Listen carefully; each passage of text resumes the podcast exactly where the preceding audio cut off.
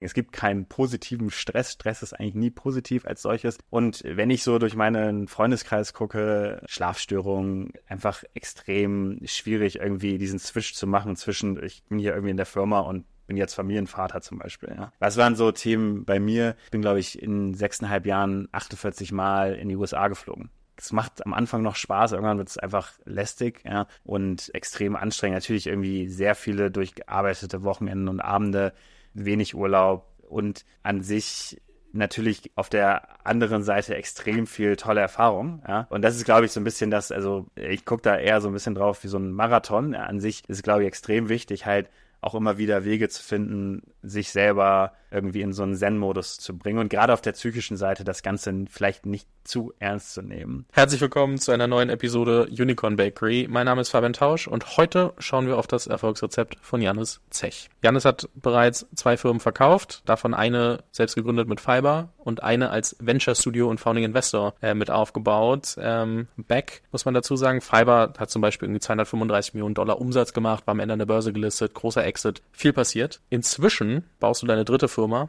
WeFlow. Und ihr habt vor kurzem die neueste Seed-Finanzierung bekannt gegeben in Höhe von 3,2 Millionen Dollar.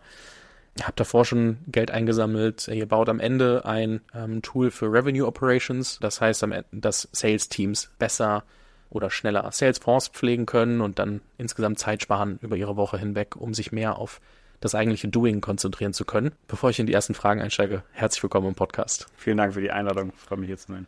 Die erste Frage, die ich gern stellen würde, weil ich das bei dir spannend finde und ich will gar nicht auf diese Schiene von, ah, du bist so wohlhabend und du hast jetzt Firmen verkauft und, sondern mich interessiert die Motivation zu sagen, okay, ich habe meine erste Firma gemacht, ich war bei einem, ich habe ein Venture Studio gebaut, da ist auch mindestens eine Firma gut gelaufen, im Hintergrund gibt's da noch ein paar Firmen, wo du irgendwo so mal mit angeschoben hast. Warum baust du bis heute noch Firmen? Was motiviert dich oder was hat dich motiviert zu sagen, okay, ich baue jetzt WeFlow und da nochmal all in aufs nächste zu gehen? Seit Jahren lege ich großen Wert auf meinen Schlaf und versuche vieles, um diesen zu optimieren, weil ich weiß, dass ich ausgeschlafen deutlich konzentrierter und leistungsfähiger bin. Und ich denke, dieses Gefühl kennst du als Gründer auch. Doch meine Wohnung heizt sich im Sommer extrem auf und ich schlafe dementsprechend schlechter. Deswegen freue ich mich sehr, dass die heutige Episode von 8 Sleep präsentiert wird. Das 8 Sleep Podcover ist eine Matratzenauflage, die deine Betttemperatur automatisch an deine persönlichen Bedürfnisse und deine Schlafphase anpasst. Ich habe die 8 Sleep einige Wochen getestet, bevor ich Werbung dafür mache. Seit ich meine 8 Sleep habe, freue ich mich jeden Abend darauf, ins Bett zu gehen, weil ich weiß, das Bett ist vorgekühlt und das Gefühl, sich ins kalte Bett zu legen und zu merken, wie der Körper herunterfährt, ist einfach ungeschlagen. Ich schlafe damit wirklich gut, auch im Sommer bei Spitzentemperaturen.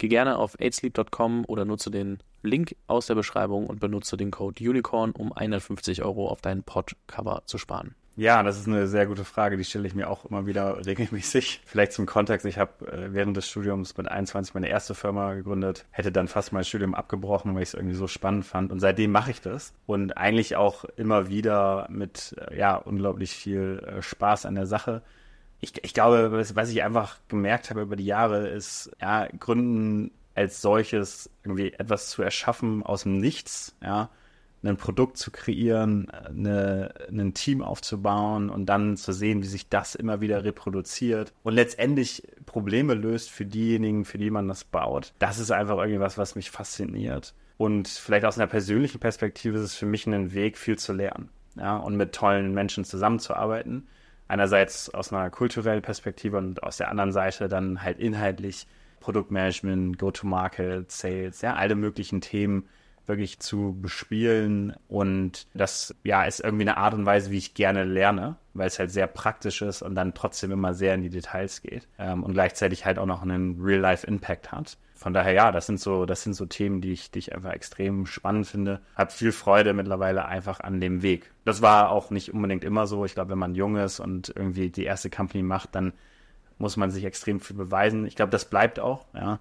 Ähm, ich glaube, das ist auch so ein Teil von, von Gründern, aber ja, diesen Weg mehr zu genießen, sagen wir mal, die guten, schlechten und auch richtig schlechten Tage. ähm, äh, ja, das, das ist auf jeden Fall stärker geworden bei mir. Ja, ich glaube, viele entwickeln dann auch so das Gefühl von Fallhöhe, wenn sie mal die erste Firma gemacht haben, dann auf die nächste gucken und überlegen, oh, wenn ich jetzt was Neues poste, dass ich das mache, dann gucken ja alle. Und ich glaube, daher kommt dann auch so dieses, kann ich das jetzt genießen, kann ich das nicht genießen, welchen Druck mache ich mir selber? Und ähm, Das heißt, nur weil man es mal gemacht hat, ist, glaube ich, bei vielen äh, Serienunternehmern, die ich irgendwie kennengelernt habe, das nicht weggegangen, dieser Druck. Und immer dieser Druck auf, okay, das Outcome muss zahlenmäßig passen und ich muss schneller auf die Zahlen pushen und ich muss mich selber übertrumpfen. Ich muss besser sein als der und die und jenes. Und das ist schon, schon immer spannend zu beobachten. Hast du es auch oder bist du das komplett losgeworden? Ich glaube, man wird es nie komplett los. Ich glaube, so dieses äh, Vergleichen ist etwas, was generell sehr ungesund werden kann, sehr, sehr schnell. Aber ja, ich weiß nicht, ähm, ich glaube, jeder motivieren andere Dinge. An sich, ich glaube, jeder Gründer will gerne erfolgreich sein. Ähm, das ist, glaube ich, äh, ist, ist sicherlich ein, ein großes Thema. Aber was ich halt immer faszinierend finde, ist, wir sitzen da, bauen Software, ja, und da gibt es auf der anderen Seite halt ja, Millionen an Menschen, die tagtäglich Salesforce pflegen und das ist wahrscheinlich die Sache, die sie am meisten hassen in ihrem Job, ja, und gleichzeitig irgendwie Forecasting-Prozesse, die dann in vier, fünf verschiedenen Tools stattfinden, ja, einem Spreadsheet, einem Tableau oder Looker und noch Salesforce Reporting und an sich halt der Prozess einfach nicht richtig gut ist. Und dann hast du irgendwie Kunden, die zu dir kommen und sagen, I just fucking love what you do. It's helping me so much, ja. Und das ist einfach, das ist einfach was, was, äh, was Tolles, ja. Also das ist, äh, ne, ich glaube nicht, dass wir jetzt damit die Welt grundlegend verändern, aber für diese Menschen, ja, denen helfen wir halt mit, indem wir halt Software bauen. Und dann gibt's halt einfach auch so ein bisschen, ja, je, je älter man wird und je mehr man gesehen hat, desto mehr überlegt man sich natürlich, welche Art von Produkt, in welchem Markt, mit welcher Mission will man eigentlich kreieren, ja. Und es gibt Missions, die finde ich fantastisch, also weiß ich zum Beispiel, ja, äh, Eric und Alex, die jetzt irgendwie mit Dance versuchen, halt äh, Elektromobilität nach vorne zu, zu, zu bringen. Ja, finde ich eine super Mission. Aber das Produkt als solches ist Hardware und Consumer Subscription. Ja, das ist jetzt nicht meins. Ja, ich liebe halt Software. Ja, und auch so Future of Work ist einfach ein Thema ge geworden, was mich sehr interessiert. Ähm, und ich glaube, das ist auch was, womit man sich beschäftigen sollte, weil äh, das natürlich ein großer Teil von dem ist, ja, mit dem man sich tagtäglich beschäftigt inhaltlich. Und das ist halt auch etwas, und dann natürlich die Mischen als solches, ähm, das sind, glaube ich, alles Sachen, äh, da wird man wesentlich rationaler über die Zeit. Äh, Meintest du gerade, Future of Work sollte man sich mit beschäftigen oder mit Software an sich? Also für mich war es so, dass ich einfach gemerkt habe, Future of Work ist irgendwie ein Thema, was mich generell interessiert und äh, wo es extrem viel Potenziale gibt, ja, die äh, fundamental Leben für viele der Menschen da draußen verändern können. Ja.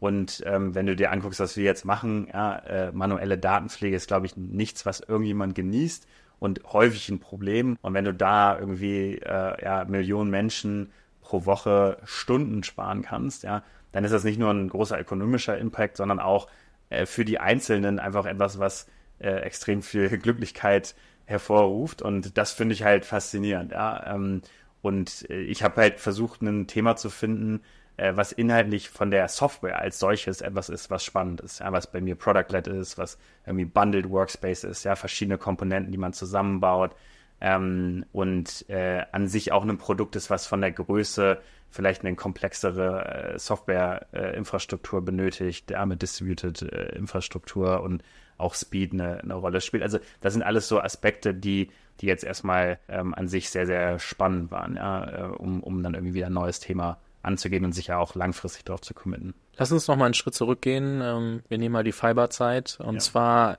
jetzt guckst du zurück, hast ein bisschen Abstand gewonnen, ähm, schaust da wahrscheinlich noch mal ein bisschen anders drauf als in der Zeit, wo du drin warst und, und das gemacht hast. Welchen Preis muss man zahlen, um so eine Firma erfolgreich zu machen? Und ähm, damit meine ich, auf der einen Seite natürlich klar, wie sieht das persönlich für dich aus? Ähm, wo hast du deine Prioritäten gesetzt und, und wie hat das für dich funktioniert? Und ich würde dann später gerne den Vergleich zu heute ziehen. Also so, was davon hast du heute wieder so gemacht und was davon hast du heute anders gemacht? Aber äh, wir bleiben mal ganz kurz bei der Fiberzeit. Äh, was sind die Dinge, die man so als Preis bezahlt, um so eine Firma so erfolgreich zu machen? Ja, also ich glaube, das ist ein Thema, was generell häufig in den Medien sehr falsch dargestellt wird und vor allen Dingen in den letzten Jahren als viel zu einfach dargestellt wurde. Also ähm, ich meine, ne, man liest immer von, oder hat vor allen Dingen 2021 von extrem vielen Unicorns gelesen und es sah alles immer einfach aus und easy und die Realität, äh, wenn du mit den meisten Gründern sprichst, ist ja komplett anders. Ja. Und also was ist, was ist der Preis erstmal?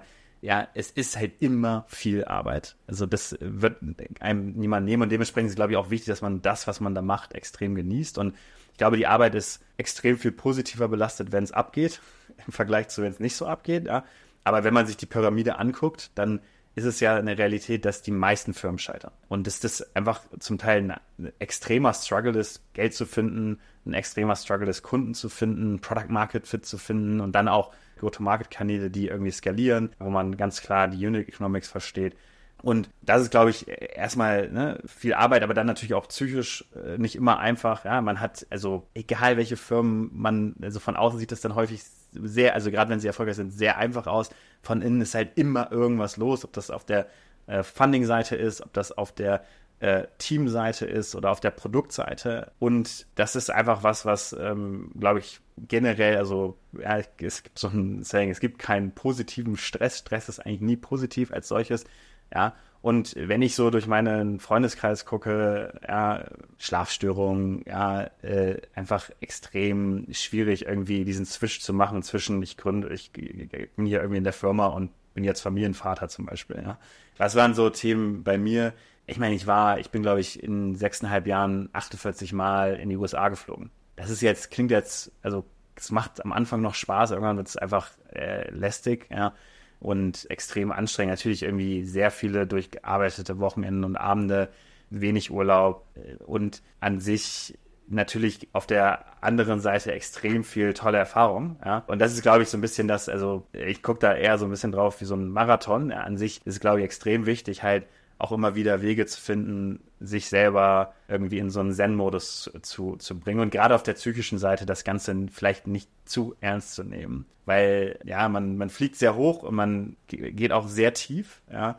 Und ich glaube, das eigentlich auszutarieren, dass das beides eigentlich so einen starken Einfluss hat, ist etwas, was, was extrem wichtig ist und ich glaube, was so über die Jahre auch kommt, ja. Aber es geht nie, nie wirklich weg.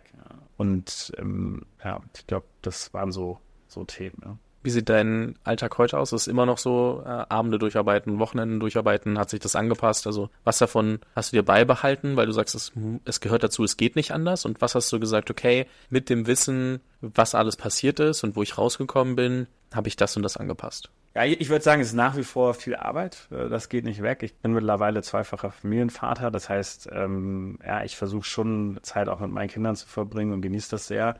Aber ja, an sich, glaube ich, das ist auch ein bisschen das, was ich meinte mit, die Medien porträtieren das manchmal als so einen geilen Lifestyle und das ist halt nicht das, was ich wahrnehme. Ja, ich glaube, es gibt wesentlich bessere Lifestyle als Gründer zu sein. Und man macht halt Abstriche und fokussiert sich einfach. Ich glaube, was natürlich als irgendwie, wenn man schon ein bisschen was gemacht hat, äh, wesentlich einfacher wird, ist vielleicht Leute zu finden, die einem vertrauen, dass das, was man macht, vielleicht besser funktioniert und dementsprechend die Qualität dort auch hochgeht und man nochmal klarer ist in seiner Rolle und was man macht und was man auch nicht macht. Mm, und das gilt nicht nur für sich selber, sondern als Firma als solches. Ja, also ja, das kommt, glaube ich, mit Erfahrung schon. Aber als solches, ja, ich glaube, ich werde sicher, also wenn ich jetzt einfach rein die Stundenanzahl sehe, die ich damals gearbeitet habe und heute gearbeitet habe, habe ich sicherlich reduziert, würde ich schon sagen. Ich habe auch das Gefühl, dass ich wesentlich fokussierter bin und zu wesentlich mehr Dingen Nein sage. Ja, mhm. also ich mache keine Investments mehr. Ich gehe kaum auf irgendwelche Events. Ich bin auch früher auf wenig Events gegangen, muss man fairerweise sagen. Aber ich fokussiere mich halt sehr stark auf die Firma. Ansonsten Familie, ab und zu treffe ich mal Freunde. Das ist auch okay, ja. Und das ist für mich als Balance total fein. Natürlich Sport noch irgendwie damit reinschieben. Aber ist es das, äh, sagen wir mal, was mein Lifestyle am höchsten priorisiert? Definitiv nicht. Du hast vorhin gesagt, wenn man beginnt, dann jagt man schon noch ein bisschen mehr dem Geld her als dem eigentlichen Prozess. Mit dem Wissen, dass es insgesamt für dich gut gelaufen ist, würdest du sagen, ähm, mit dem, also mit dem Wissen, wie sich anfühlt, das Geld dann irgendwie zu haben, ist es dieser ganze Hustle und dieser ganze Stress und äh, Schlafstörungen, ist das alles das, ich weiß nicht, ob du Schlafstörungen hattest, darauf hab ich, wollte ich gar nicht eingehen, aber ähm, aber ist es das wert oder sagst du, okay, ach, vielleicht hätte ich mir auch einfach, also davon ausgehend, äh, weiß nicht, ob man dieselbe Firma genauso erfolgreich machen kann, wenn man sich zwei Jahre mehr Zeit lässt. Das ist meistens nicht so einfach zu sagen. So, das ist ja. eher, eher schwer in irgendeiner Form. Aber hättest du dir dann weniger Stress gemacht, wenn du gewusst hättest, was da rauskommt und, und wie sich das anfühlt? Ich glaube, es ist immer extrem schwer zu sagen. Anders. Was würdest du jemandem, der jetzt gerade sagt, okay, ich will unbedingt die Millionen, zwei Millionen, drei Millionen auf dem Konto haben, whatever, und dafür bin ich bereit, alles zu geben, was würdest du demjenigen, wenn die Person, die jetzt gerade gegenüber sitzt, mit auf den Weg geben? Ja, ich, ich, ich glaube, also erstmal, ich denke, dass es viele unterschiedliche Beweggründe gibt, Firmen zu gründen. Und äh, Geld ist wahrscheinlich, äh, also ist, glaube ich, häufig ein Teil davon, aber idealerweise nicht äh, der überwiegende. Ähm, aber es, es ist völlig egal. Ich glaube, die Beweggründe können ja extrem unterschiedlich sein. Ich glaube, an sich geht es halt immer darum, jede Woche besser zu werden. Mhm. Ja? Und einfach daran zu arbeiten und dann sich da auch zu reflektieren. Und ich glaube, jeder kennt das, ja, dass man einfach irgendwann sich nicht mehr produktiv fühlt, sich einfach nicht mehr, nicht mehr frisch fühlt. Und ich glaube, da ist der Zeitpunkt, spätestens da ist der Zeitpunkt zu sagen, okay, was kann ich fundamental ändern, so dass ich das halt lange machen kann.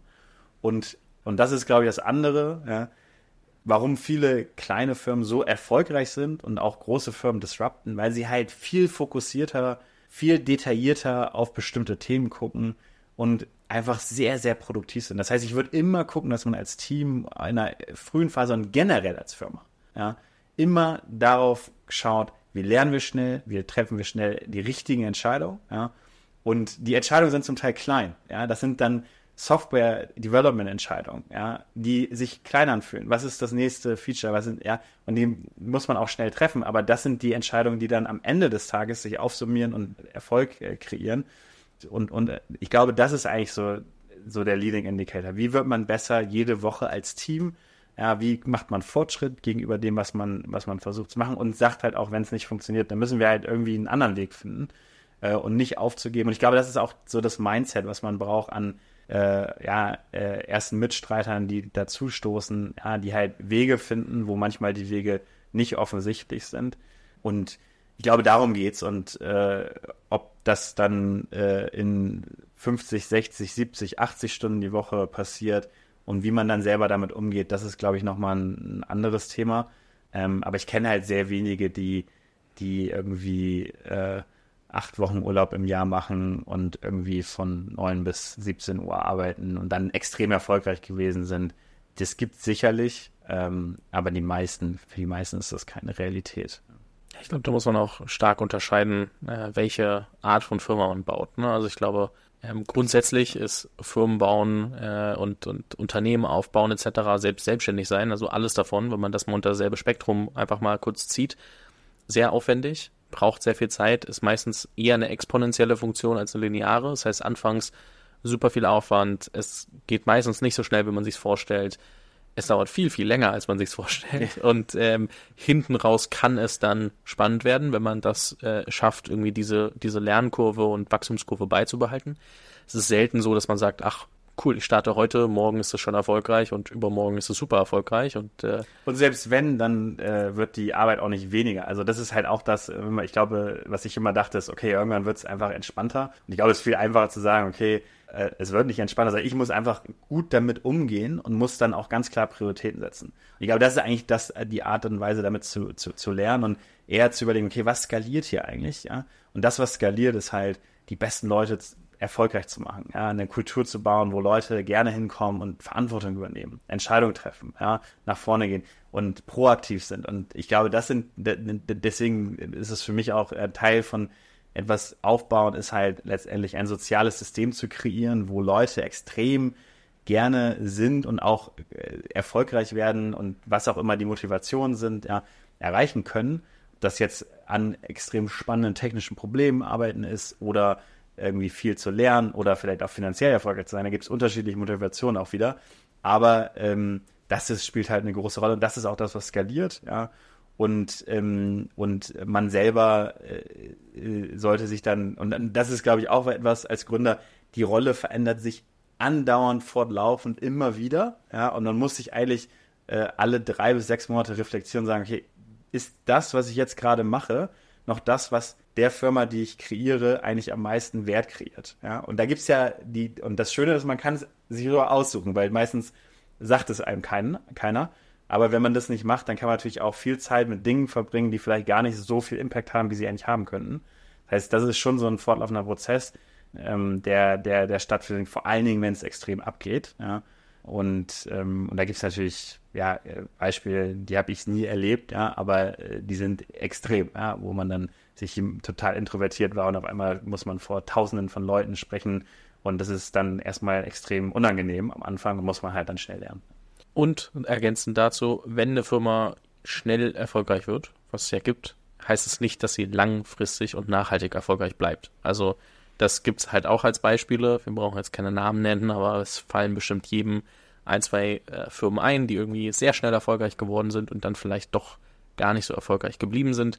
Äh, deswegen, ähm, nur weil das so aussieht nach außen hin, heißt das nicht immer, dass es, dass es so ist. Ja, absolut. Ich glaube, das, äh, ja. Und dann gibt es, glaube ich, auch noch einen Unterschied. Das denke ich zumindest immer und mit je mehr Gründern ich spreche, desto eher denke ich, bleibt es dabei, dass ich das denke. Ähm, ob ich jetzt meine eigene Firma mache und sage, ich finanziere alles selber oder ob ich sage ähm, und, äh, und bootstrappe oder ob ich sage, ich nehme Investoren dazu.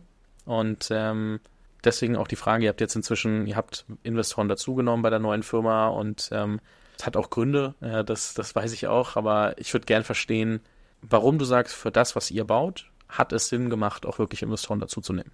Also vielleicht nochmal als Kontext, äh, WeFlow ist eine äh, quasi Pipeline Management und Forecasting Lösung, die ähm, es sehr, sehr einfach macht, Salesforce zu updaten mit einer im Prinzip einer Art äh, ja, modernen User Interface, was es, was einfach ähm, wesentlich einfacher macht äh, für die Teams, die Daten zu pflegen, ja, dann im Prinzip zu verstehen, was in der Pipeline ist, äh, auch irgendwie Leading Indicators zu bekommen, irgendwelche Deals at risk sind und dann daraus ähm, mit Tools halt den ganzen Forecasting-Prozess äh, abzubilden. Ähm, und das ist erstmal als solches ein Space, der extrem groß ist. Ja, da gibt es schon ein paar Player, ähm, die das lange machen. Die sind im Prinzip als so Specialized Tableau oder Looker gestartet, also als Analytics-Lösung für Sales Leadership. Und wir haben das Ganze als Workflow-Lösung gebaut für die gesamten Revenue-Teams. Ja. Und, ähm, und das ist einfach im Prinzip, das ist jetzt kein CRM, ja, wir integrieren da sehr tief mit, mit Salesforce. Ähm, aber es ist extrem viel zu bauen. Ja? Ähm, also wir haben in den letzten zwei Jahren Pipeline Management, Forecasting, Analytics, äh, Notes, Tasks, E-Mail-Logging, äh, Activity Capture äh, gebaut. Ähm, und äh, ich glaube, der Markt gibt extrem viel her. Ja? Also man kann daraus eine extrem erfolgreiche Firma bauen. Und das ist, glaube ich, schon mal erstmal die erste Frage. Ja? Wenn man Investoren mit an äh, Bord nimmt, dann äh, ist die generelle Regel als, ja, als Investor, dass sie eigentlich immer einen Fund Returner wollen. Ja? Also äh, angenommen, sie haben 10 Prozent ja, an der Firma, äh, der Fund ist 300 Millionen, ja, kann man sich ausdenken, wie groß die Firma werden muss. Ja? Und das ist, glaube ich, äh, sehr, sehr wichtig zu überlegen, okay, kann die Firma überhaupt extrem groß werden? Ob sie es dann wird, ist nochmal eine andere Frage. Ja? Ähm, und das andere ist halt, ähm, ähm, ist natürlich immer eine Frage, zu welchen Konditionen kannst du Geld aufnehmen, wie lange kannst du es selber finanzieren. Ähm, und äh, in so Märkten, wo ähm, schon vorhandene Struktur besteht, muss man in der Regel sehr viel Geld in Software investieren. Ja? Und, ähm, und, und das ist im Prinzip genau der Space, in dem wir uns bewegen und das Spiel, was wir spielen. Und da macht es dann, glaube ich, auch Sinn, Investoren mit an Bord zu nehmen. Und ich gucke auf Investoren, also einfach auch als Partner. Ja? Also an sich äh, versucht man Leute zu finden, die die Firma stärker machen, besser machen, die einen helfen können. Und ähm, ja, ich glaube, da haben wir, haben wir auf jeden Fall super Partner gefunden. Aber das ist, glaube ich, auch wieder ne, eine Frage, ja, welche Art von Firma will man bauen und was ist das Potenzial? Ähm, und wir sind natürlich auch noch äh, weit davon, das Potenzial äh, ausgeschöpft zu haben. Ja, da gibt es noch viel, viel zu tun. Was würdest du sagen? Also ich meine, Geld ist das eine, aber wenn du sagst Partner, was sind so die Sachen, wo du sagst, das ist das Hilfreichste, was Investoren mitbringen? Oder, ja, man könnte es auch anders formulieren, sind Investoren genauso hilfreich, wie man sich immer erhofft und, und äh, vorstellt als Gründer, gerade als, als First-Time-Founder, wo man ja doch oft sich auch darauf verlässt, dass äh, Investoren einem dementsprechend viel weiterhelfen können, etc. Ja. Ja, ich glaube, also es startet erstmal mit, kann man sich vorstellen, mit der Person zu arbeiten, wenn man die Wahl hat. Ja. Und vielleicht auch die Frage, was ist so das Schlimmste, was passieren kann, wenn es richtig scheiße läuft. Ja?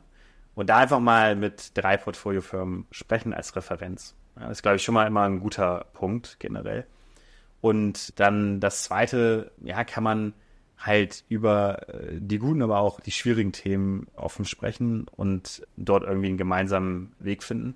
Und als solches, ich meine, ich glaube, der Job von den Investoren ist es, irgendwie gute Firmen zu finden und mit denen zusammenzuarbeiten und dann halt auch zu helfen, wo sie können. Aber ich würde auch sagen, dass die meisten Firmen erfolgreich geworden sind, weil sie ja sehr, sehr gut waren in dem, was sie machen. Und die Investoren haben es noch besser gemacht. Aber waren es für den Erfolg meistens, meistens nicht. Ja, das ist zumindest das, was ich so in den Jahren gesehen habe. Das heißt, die Erwartungshaltung, ja, dass der Investor reinkommt und die Firma erfolgreich macht, ist, glaube ich, grundlegend falsch. Ähm, aber man darf auch nicht vergessen, man baut etwas irgendwo mit ja, ein paar Leuten und dann gibt es Leute, die sagen, okay, das finde ich so cool, da gebe ich euch jetzt irgendwie ein paar Millionen für und ihr könnt das weiterbauen, ja, und ihr könnt das besser machen. Und ich meine, das ist ja als solches schon mal ein extremer Wert und, und das darf man auch nicht unterschätzen. Ich glaube, das wurde in den 2020, 2021 hat sich das auf einmal alles viel zu leicht angefühlt. Ja, also in dem Ökosystem 2009, 2010 nach der Finanzkrise, als wir Fiverr gegründet haben, da gab es einfach gar nichts und da musste man viel, viel, viel stärker aufs Geld gucken, als das äh, definitiv auch jetzt heute der Fall ist. Aber ich glaube, das ist eigentlich immer der Fall. Und es geht zurück auf dieses Thema, ja, wie viel Impact hat man als Company auf das, was man eigentlich erreichen will in einer bestimmten Zeit. Und das wiederum ist dann, wie produktiv und wie fokussiert und wie gute Entscheidungen trifft man eigentlich. Und das ist das, was jeder Gründer, woran man tagtäglich arbeiten sollte, ja. Und dann auf der Investorenseite, klar, ich meine, natürlich, es gibt Investoren, die wahrscheinlich auch da wieder enorm helfen können, ja. Und das halt einfach fortlaufend durch einfach Zugang äh, vor allem machen ähm, und, und Expertise. Und äh, das ist, das ist sicherlich was, was äh, hilfreich ist. Aber das ist auch wieder wie beim Produktbauen ein Inputfaktor, um besser zu werden. Oder vielleicht ein oder zwei Hire, ja, von den Hunderten, die man dann über die Zeit macht, oder wenn man es richtig gut läuft, Tausende, ja. Und das äh, ist natürlich äh, dann die Frage, ja, äh, an sich muss man, glaube ich, alles in-house als Company aufbauen und ausbauen, sodass man da exzellent wird. Und ähm, Investoren können dann da helfen, aber sind halt nicht die äh, absolute Voraussetzung dafür. Die heutige Episode wird präsentiert von Aid Sleep. Ich habe ja bereits erwähnt, wie wichtig mir Schlaf ist. Deswegen habe ich mir eine neue Abendroutine angewöhnt. Was mir extrem hilft, ist es zu einer konkreten Zeit ins Bett zu gehen. Abends eine Blaulichtfilterbrille zu tragen, um die Augen bereits etwas zu entlasten und meine Gedanken vor dem Schlafengehen zu sortieren, indem ich journal. Sechs Jahre habe ich zudem überlegt, ob ich mir eine Matratzenauflage kaufen soll, die mein Bett kühlt, da meine Schlafzimmer immer ziemlich warm wurden. Irgendwie sollte ich mal überlegen, welche Wohnung ich eigentlich miete und worauf ich dabei achte. Inzwischen nutze ich das 8 Sleep Podcover, welches auf jedes Bett passt, wie ein Bettlaken und muss mir eingestehen, ich hätte mir das früher gewünscht. Zusätzlich zur Temperatursteuerung, die 8 Sleep bietet, gibt es ein Schlaftagebuch und die Auswertung deines Schlafs. So kannst du herausfinden, welche Gewohnheiten, wie zum Beispiel ein später Kaffee, deinen Schlaf positiv oder negativ beeinflussen. Das Podcover von 8 Sleep bietet das ultimative Schlaferlebnis und ich habe das jetzt auch wirklich wochenlang getestet. Die kühlende Technologie des Pods hat mir in diesem Sommer tatsächlich das eine oder andere Mal den Schlaf gerettet. Geh einfach auf 8sleep.com oder nutze den Link aus der Beschreibung. Nutze den Code UNICORN, um 150 Euro auf dein Podcover zu sparen. Du hast jetzt schon ein paar Mal angesprochen, wie wichtig das Team ist, äh, gerade natürlich in der frühen Phase. Wonach hast du die ersten fünf Leute ausgewählt, die du für deine Firma und dein Vorhaben FreeFlow äh, mit dazu holen wolltest? Was, was war dir wichtig? Worauf hast du geachtet? Wie bist du bei den ersten fünf vorgegangen? Ja, ja also äh, bevor wir die erste Person dazugeholt haben oder die ersten Personen dazugeholt haben, haben wir uns hingesetzt, haben so ein, wir nennen das irgendwie Operating Principle Memo geschrieben. Ja, das ist einfach, sind sechs Punkte mit irgendwie fünf bis zehn Unterbullets, ja, äh, und einer kurzen Beschreibung von der Art und Weise, wie wir arbeiten wollen. Ja. Und das ist, glaube ich, erstmal vielleicht der Startpunkt als Gründerteam, sowas zu machen, unabhängig voneinander und dann zusammenzukommen und zu gucken, okay, hat man da eigentlich die gleiche Vorstellung? Und dann können auch Sachen stehen wie, wie viel Geld wollen wir zahlen? Ja, wie viel Urlaub wollen wir im Jahr machen? Wie viel wollen wir arbeiten? Ja, das sind so, ja, die, die Sachen sind dann schwer rückgängig machbar irgendwann. Und wenn das völlig unterschiedliche Vorstellungen sind, passt das vielleicht einfach nicht zusammen. Ja? Und dann Leute zu finden, die im Prinzip gegen diese Operating Principle sehr, sehr gut passen, also das in den Hiring-Prozess mit einzuziehen. Ja, also über so ganz simple Scorekarten, ja, das ist ja nicht, nicht kompliziert und, ähm, und dann das andere, äh, worauf wir stark geguckt haben, ist im Prinzip so eine Kombination aus Erfahrung in einem bestimmten Bereich und der Bereich dann sehr, sehr gut. Also es könnte Engineering sein, Product, Design, ja.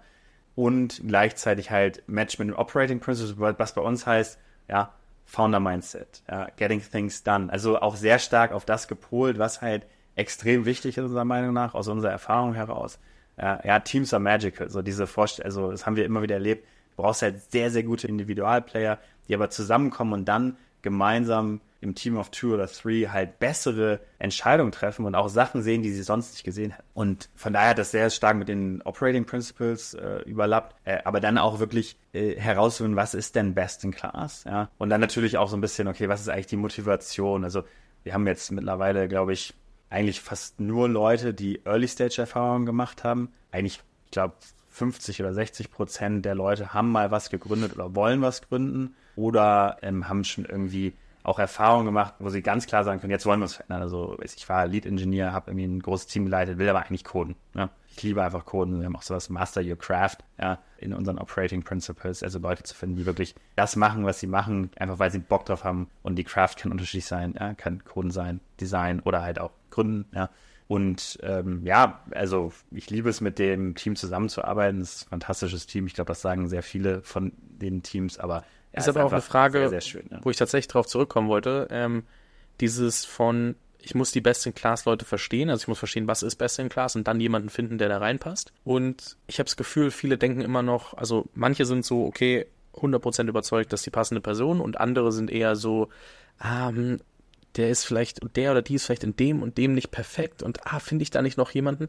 So, wo ist auch der Mix zwischen, ich muss jemanden finden, der passt, der richtig gut ist und einfach überzeugt sein, dieser Person vertrauen und ähm, diesem, wann, wann höre ich auf, weiter nach einer besseren Option zu suchen. Also ich meine, am Ende will ich ja mit vielen Menschen sprechen, die richtig, richtig gut sind. Im besten Fall, ich sage jetzt mal, spreche mit 10, 15, 20, 30, 40, 50 richtig guten Leuten und äh, entscheide dann, wer passt am, ich sag mal, nahezu perfekt. So perfekt wird es wahrscheinlich dann doch, man würde immer was finden, wo man sagen könnte, es wäre nicht perfekt, aber so wann muss man als Gründer sich auch eingestehen, okay, jetzt, also so, mache ja, ich Kompromisse, ja. mache ich keine Kompromisse? Ja, ja, es ist super. Also erstmal, Hiring ist immer eine Näherungslösung. Ja, also man, man, egal wie häufig man es gemacht hat, man wird zwar besser, man wird nie perfekt und Hiring ist auch nicht nur Hiring und dann eingestellt, sondern dann auch zu gucken, passt die Person langfristig. Ja? Und im Zweifel dann auch die harte Entscheidung zu treffen, die Person wieder rauszunehmen. Das ist einfach Teil des Jobs.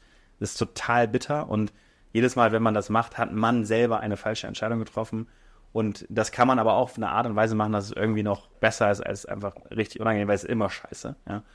Und ich, ich, ich glaube, also nur mal so ein Gefühl zu geben, wie der Funnel bei uns aussieht. Ja? Wir schreiben so 250 Leuten auf LinkedIn sourced. Und dann fallen da, also wir haben so eine Response Rate von, ich glaube, mittlerweile 26 Prozent. Ja, das ist schon sehr hoch würde ich sagen. Ja, wir schreiben zum Beispiel in die erste Message auch das ganze Team. In einem kleinen Team kann man das machen, finden Leute super, super Hack, ja. Oder auch irgendwie Investoren so Links zu verschiedenen Bereichen, sodass sie mehr lernen können, sich damit beschäftigen können, sagen, okay, das ist irgendwie anders, ja.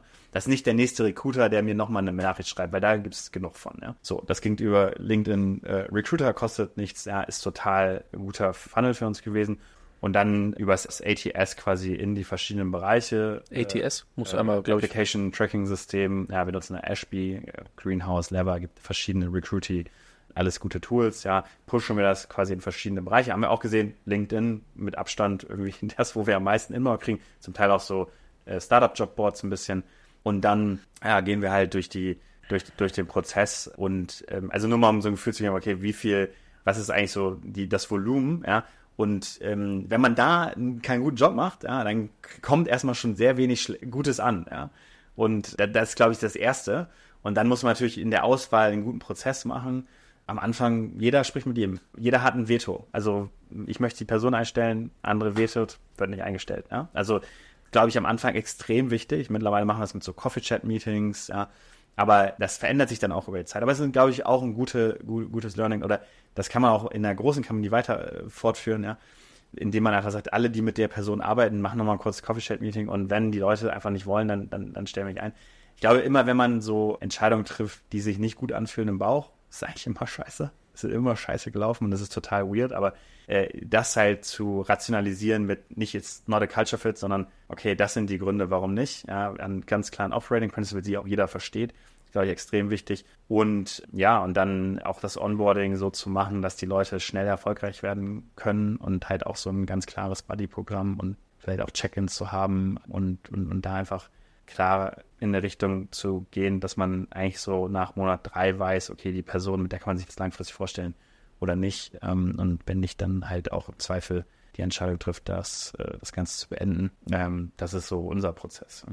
Das heißt, äh, irgendwann muss ich eine Entscheidung treffen. Ich darf nicht zu lange warten, um irgendwie immer weiter zu suchen, immer, also solange ich das Gefühl habe, dass ich nenne es mal alle Kriterien, die ich vordefiniert habe, erfüllt sind und alle Leute mit dieser Person arbeiten wollen und ich niemanden habe, der vielleicht besser passt gerade in der Pipeline, treffe ich eine Entscheidung. Ja, genau. Und ich glaube, also bei mir ist immer so, ich, ich werde halt extrem excited, wenn ich irgendwie Leute, also, und das ist natürlich auch ein bisschen, muss man auch vorsichtig mit sein. Aber es ist schon so, wenn man die richtigen Leute also, äh, findet, dann kriegt man so ein Excitement, ja. Und also zumindest bei mir sehr stark ausgeprägt. Ähm, und wenn sich das dann alles bestätigt, also es gibt einfach, ja, machst so ein Design Review von einer Product Designerin und guckst dir das an und bist so, dann machst du die Challenge und bist, okay, ist einfach amazing, ja. Und wenn dann auch noch Bock hast, mit der Person ein Bierchen abends trinken zu gehen oder ein Weinchen trinken zu gehen, ja, das ist einfach dann fantastisch. Ja, und dann so, also ich glaube, es, es braucht so ein positives Momentum eigentlich. Und äh, ich glaube, am Early Stage ist auch extrem wichtig, dass die Leute sehr smart und auch sehr breit aufgestellt sind. Also das ist auch was, auch so ein, so ein Learning, ja, weil du halt dich einfach veränderst. Und von daher zu früh Leute reinzubringen, die dir dann genau die Sache extrem gut machen.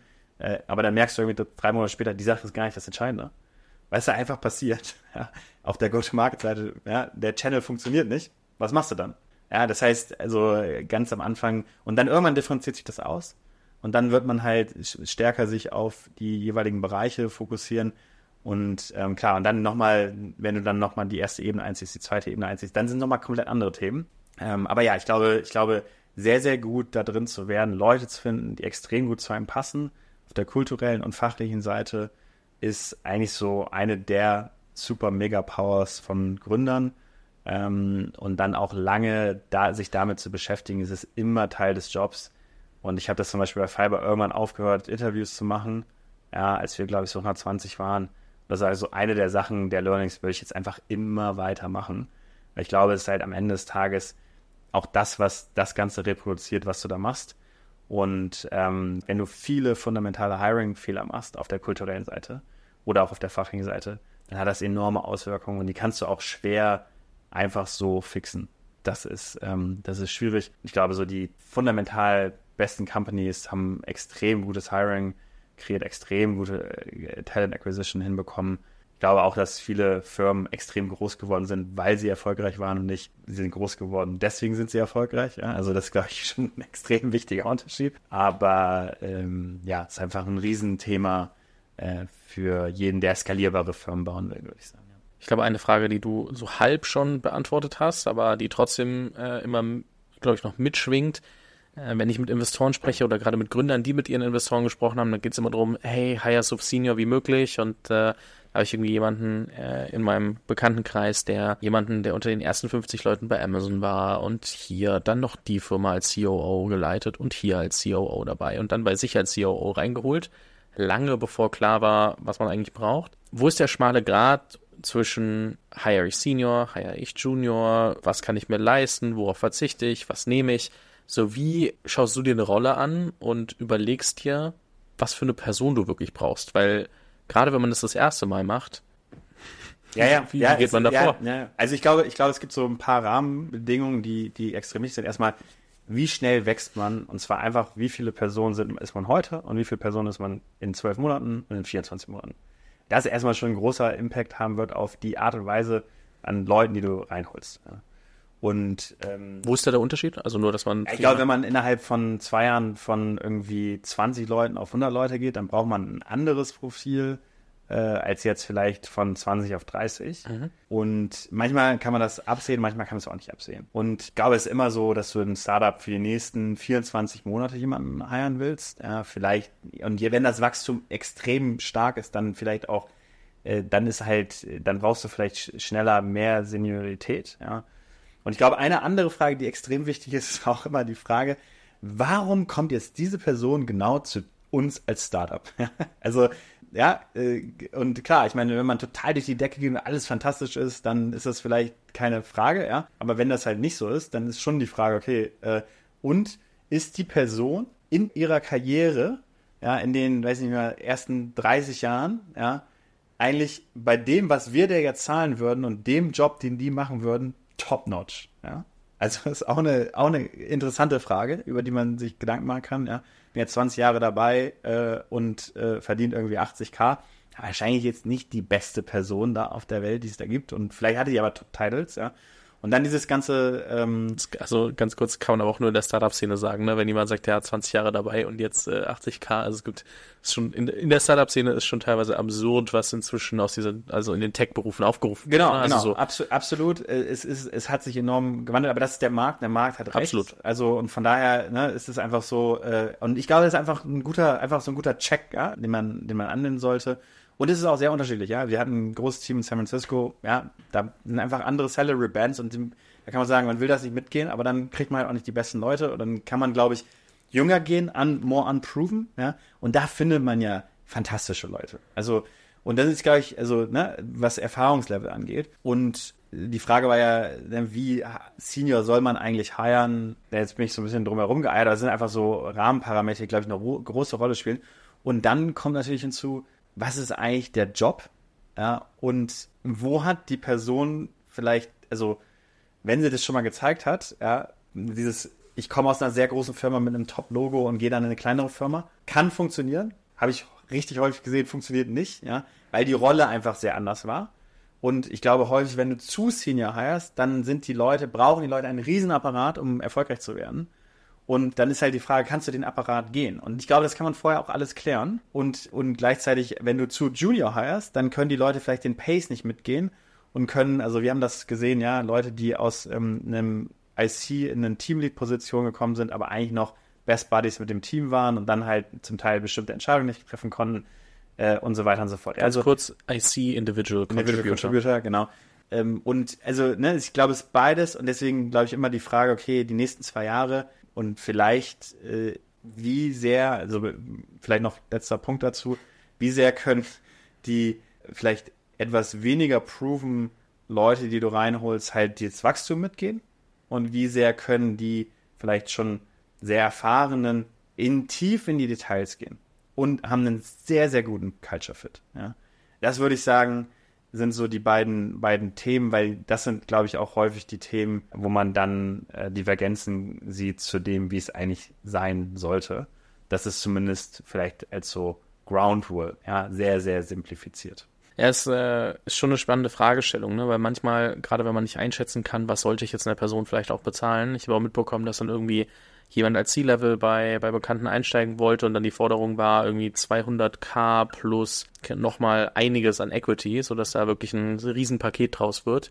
Und dann fragt man sich halt auch einfach oft, wie soll ich das jetzt bewerten? Passt das? Äh, und ich glaube, da muss man sich schon einige Fragen vorher stellen, um herauszufinden, ob dieses Investment wert ist. Und äh, da gibt es auch kein Schwarz und Weiß und keine Schablone, die man da immer drüber legen kann. Man muss halt überlegen, wie viel mehr teilweise Produktivität, äh, vielleicht auch Wissen, vielleicht auch ja Beitrag zu meiner Firma bringt mir diese Person eigentlich und was wäre eine andere Option, die vielleicht kostengünstiger wäre? Was sind die Abstriche, die ich da machen würde?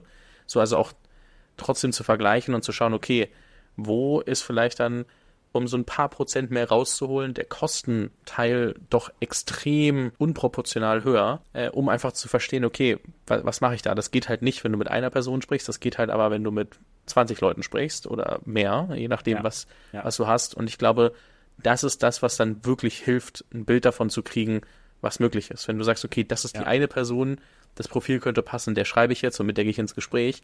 Wenn du nicht weißt, was rechts und links davon passiert und das nicht vergleichen kannst und nicht verstehst, was die Salary Bands sonst vielleicht sind, was ähm, Equity Packages sind, ähm, also wie viele Anteile die Leute an deiner Firma kriegen sollen, etc., weil du das alles nicht vergleichen kannst und keine Range im Kopf hast, wird es unfassbar schwer, eine Entscheidung zu treffen anhand wirklich der wichtigsten Faktoren, die du brauchst. Und die sind nicht das Geld, sondern die sind, was kriege ich für mein Geld und glaube ich, dass das wirklich das Beste für meine Firma ist. Ja, ich glaube, es ist generell halt einfach super, super schwierig, äh, diese, diese Entscheidung zu treffen und sehr, sehr wichtig zu verstehen, in welcher Phase man ist. Ne? Äh, A, von dem, sag mal, äh, Capital-Profil und dann B, auch von dem, was halt so die nächste Zeit ansteht. Ja? Hat man Product Market Fit, hat man Go-to-Market-Fit, ja, hat man irgendwie Channel-Fit, hat man, wo besteht man auf der Skalierung, wie realistisch ist die Skalierung, ja, also ich sehe das auch sehr häufig, dass irgendwie Leute dann versuchen, irgendwie sehr senior zu hiren, um im Prinzip Probleme zu lösen, die eigentlich schon da sind, die die vielleicht auch gar nicht, die neuen Hires gar nicht lösen können, ja, sondern die sind halt viel fundamentaler, ja, wo der Product Market Fit nicht so stark ist oder vielleicht eigentlich noch kein Channel gefunden ist, den man skalieren kann. Dann kommt jemand rein und es gibt ja diesen äh, Post von Jason Lampkin, äh, 10 different VPs of Sales, ja. Und was man halt nie vergessen darf, ist, wenn man da die falsche Person reinholt, dann sind das 12 bis 18 Monate, die weg sind. Plus extrem viel Geld, ja. Und äh, dementsprechend macht das diese Entscheidung auch so schwer. Äh, und da sollte man dann, also das ist auch was zum Beispiel, was, wo Investoren helfen können, ja, auch die Investoren mit ins Boot holen fürs Hiring, ähm, aber auch ganz klar sich in die Augen gucken und verstehen, in welcher Phase bin ich gerade und welche Art von Profil brauche ich hier. Weil die, die Marktkosten, und das ist auch genau das, was ich meine, ja, die, die wird man nicht verändern können. Und wenn die irgendwie, wenn es da aussieht, als wäre das extrem günstig, dann ist meistens irgendwas faul. Und das merkt man dann irgendwie drei bis sechs Monate später und das ist dann immer painful. Ähm, von daher, ja, es ist auf jeden Fall ein Riesenthema und deswegen ja auch so ein Thema, wo äh, viele Venture Capital Firmen auch viel Zeit mit verbringen. Ja. Aber da halt auch äh, zu verstehen, ja, wo steht man da gerade als, als Gründerteam. Weil letztendlich muss man die Entscheidungen selber treffen, ja, und ähm, auch was braucht man da und wann ist es eigentlich gut, so ein richtiges Skalierungs-Executive-Team äh, reinzuholen.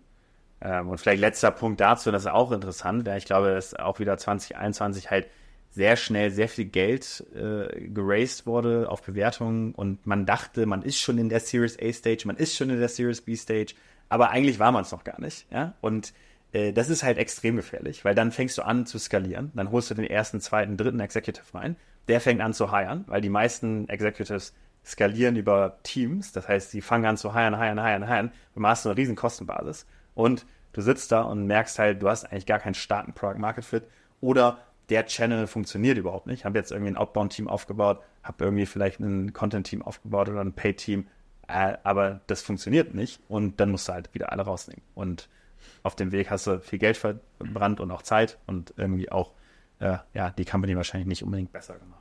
Du hast jetzt gerade von äh, Product Market Fit gesprochen, ist ja viel diskutiert äh, und, und viel besprochen. Äh, du hast gesagt, danach gibt's äh, Go-to-Market Fit und danach äh, Channel Fit. Kannst du kurz äh, Go-to-Market Fit ähm, und Channel Fit erklärt sich vielleicht schon fast ein bisschen besser noch, aber kurz erklären, wie das dann aussieht und äh, wann du merkst, dass du beides hast.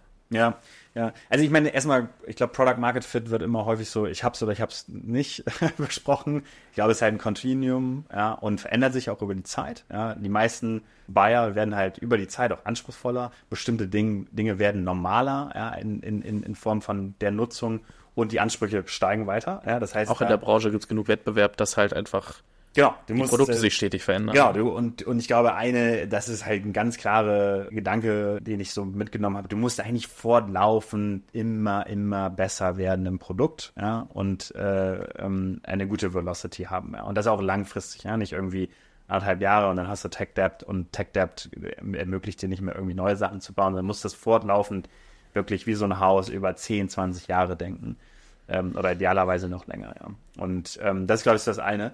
Das Go-to-Market-Thema, ich meine, äh, manche nehmen das mit in den Product-Market-Fit rein. Ich würde sagen, Go-to-Market-Fit ist halt, und der Channel-Fit ist eigentlich Teil davon, ist halt äh, einen ersten äh, und dann irgendwann auch einen zweiten Kanal zu finden, der wirklich Skalierung ermöglicht. Ja, das startet meistens mit, was erzählen wir eigentlich, Positionierung, Messaging, ja, Product Marketing, ähm, und dann natürlich, was sind so die Demand-Gen-Channels, ja, das Content, Paid äh, oder irgendwie Social, Community-led, Outbound, was auch immer die Kanäle sind, ja, gibt es genügend, ja. Aber da dann halt einerseits Repetitivität zu finden, ja, Skalierbarkeit und auch ganz klare Unit Economics, sodass man irgendwann versteht, okay, wenn ich da jetzt weiter investiere, dann kann ich das darüber skalieren und, und damit im Prinzip auf die ersten 10, 20 Millionen Umsatz kommen, äh, vielleicht auch weiter, ja, und dann im Prinzip irgendwann den zweiten, dritten Channel dazu nehmen ähm, und das weiter ausbauen und dann auch auf der Produktseite das zweite, dritte Produkt irgendwann, das ist dann meistens ein bisschen später, aber also so von der Logik. Und dann gibt es natürlich Sonderfälle, wo du schneller SKUs hinzufügst, schneller Kanäle hinzufügst. Ja, also das kann man natürlich alles auch zeitlich sehr äh, komprimieren, äh, je nach äh, Funding-Profil und Traction. Ja. Wo würdest du euch selbst da gerade einordnen? Wir sind im, äh, sagen wir mal, unser Product Market Fit ist mittlerweile sehr gut geworden. Ja, es hat aber auch ein bisschen gedauert, also doch auch länger, als wir das wollten. Aber ähm, ja, das äh, würde ich ziemlich hoch einschätzen. Wir sind jetzt so in dem Go-to-Market-Fit, sagen wir mal, machen gute Fortschritte, aber müssen auch noch viel tun. Ja, das ist so die Phase, in der wir uns gerade bewegen. Und ähm, ja, da geht es, glaube ich, ähnlich wie bei Produkt um sehr viele Details. Ja? Also an sich generell viele Kanäle können funktionieren. Frage ist dann auch, wie gut macht man sie? Ähm, und was ist auch die fundamentale, und das ist, glaube ich, so ein bisschen die Infrastruktur dafür, ähnlich wie bei Produkt, ist halt immer das Positioning, Messaging. Ja, also es hat so einen großen Impact auf so viele Dinge. Ähm, und das ist zum Beispiel auch was, was wir fortlaufend jetzt immer weiter äh, entwickelt haben und wo wir auch weiter einfach äh, es verbessern, um es sehr einfach zu machen und zu verstehen, was wir da eigentlich machen und was auch die Differenzierung ist gegenüber dem vorhandenen Status quo. Das ist so ein bisschen die Infrastruktur und dann ja, äh, gibt es verschiedene Kanäle, die wir, mit denen wir experimentieren. Ja. Und bei manchen sehen wir schon erste Early Indicator, die sehr gut funktionieren. Ähm, aber das natürlich dann äh, etwas, wo man einfach ja, weiter Erfolg finden muss ja, und repetitiven Erfolg und dann natürlich irgendwie auch die Unit Economics hinbekommen muss. Ja. Was hat für euch gut funktioniert, die ersten Kunden zu gewinnen? Ich glaube, es war häufig bei den ersten Kunden so ein bisschen fussy. Also, das ist leider so die Realität. Also, es ist meistens halt nicht, nicht richtig skalierbar. Ähm, bei uns war es so eine Kombination aus, es kam irgendwie inbound und äh, bisschen Netzwerk. Aber ich glaube, da ist auch wieder die Frage, ja, ist man irgendwie Sales-led, ist man Marketing-led, ist man Product-led, ist man Product-led Sales, Product-led Growth. Ja, also auch da, ne, das sind alles Themen, die haben enorme Auswirkungen auf das, wie du es machst.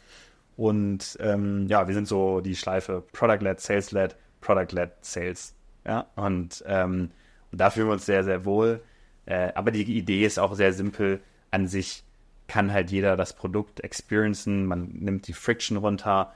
Ähm, und ob man jetzt irgendwie ein Sign-up machen will, eine Demo buchen will oder ein Video angucken will oder eine Product Tour machen will, ja, du willst halt die Buyer so einfach wie möglich äh, das Produkt experiencen lassen und auch ganz klar den Wert äh, aufzeigen, ähm, weil halt viele äh, in dem Funnel verloren gehen, wenn du sie halt hart in den Demo reinpusht. Den Prozess hat man natürlich stärker unter Kontrolle und dementsprechend machen das auch so viele, aber gleichzeitig ist das auch wieder was, äh, was viele einfach nicht machen können, weil sie nicht das Produkt dafür haben. Ja, und das ist halt bei uns als Workflow-Produkt schon fundamental anders im Vergleich zu jetzt unseren Wettbewerbern, die so Analytics-Produkte gebaut haben, ähm, wo du erstmal eine Implementierungszeit hast von vier bis zwölf Wochen, um überhaupt erstmal die Daten zu sehen. Bei uns kannst du dich einfach anmelden mit deinem Salesforce-Account und schwupps hast du deine Pipeline da und kannst sie im Prinzip updaten in Real-Time. Dauert irgendwie 200 Millisekunden. Ja, also das ist so, ist einfach ein fundamentaler Unterschied. Ja. Du, ich glaube, wir haben einen guten Rundumschlag äh, geschafft inzwischen. Ähm, so eine letzte Frage, die mich noch interessiert, ist so, was sind so die größten Themen, die du gerade akut auf dem Tisch hast, wo du sagst, okay, das sind halt jetzt die Aufgaben, mit denen ich mich die nächsten drei, sechs, zwölf, 24 Monate beschäftigen muss.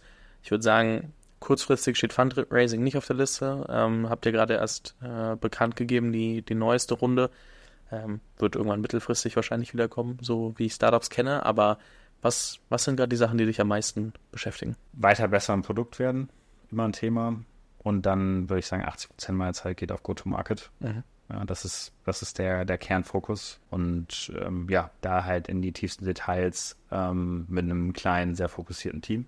Ja, um im Prinzip genau das äh, zu machen, was ich gerade äh, beschrieben habe. Ähm, ja, ich meine, klar, einerseits natürlich irgendwie Umsatzwachstum, aber vor allen Dingen in den KPIs halt klare Indicators zu bekommen, was funktioniert und wo können wir investieren. Ähm, was die KPIs, die ihr euch am meisten anguckt dafür? Ja, also ich meine, das ist immer eine Frage, was dein Go-to-Market-Modell ist. Mhm. Ja, aber bei uns so äh, im Prinzip gibt es halt verschiedene Channels, die inbound und outbound reinkommen und es geht, startet dann trotzdem irgendwann alles mit, ne, äh, machst Product Sign-up, hast Activation und irgendwann willst du halt mit uns sprechen, um dann irgendwie mit uns über eine längere Partnerschaft zu, äh, zu sprechen. Ähm, und ähm, das heißt, äh, wir gucken uns sehr, sehr stark an, halt die ganzen Channel-Metriken, ja. Äh, das sind eigentlich die Funnels und dann halt irgendwie von First Discovery in Richtung, also äh, Closed One, Closed Lost und dann halt irgendwie by Stage, ja, ähm, in sechs Stages, ja, ähm, wobei davon eine quasi eine Sales Qualified Lead Stage ist und dann Sales Qualified Opportunity. Ähm, also das ist auch genau das, was ich meinte mit Product-led Sales. Ja, wir sind halt ein Produkt, was äh, die äh, Sales-Mitarbeiter und äh, Customer Success-Mitarbeiter einfach lieben. Ja, die kommen rein und finden es fantastisch und dann ähm, von da startet es halt trotzdem irgendwann einfach in, in Richtung Konversation und äh, wie kann man das halt stärker ausrollen für die Organisation.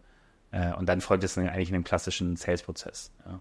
Ähm, ähm, aber vom Funnel, Top-of-Funnel, Content, Paid, äh, Outbound ist es dann schon äh, sehr anders, ja, als jetzt eine rein Book-Demo Sales Motion. Allerletzte Frage versprochen. Ja, ja, äh, was würdest du Gründern und äh, Gründerinnen mit auf dem Weg geben, die jetzt gerade mehr so wahrscheinlich noch in der Product Market Fit Suche sind, ähm, vielleicht so Richtung Go-to-Market Fit gehen?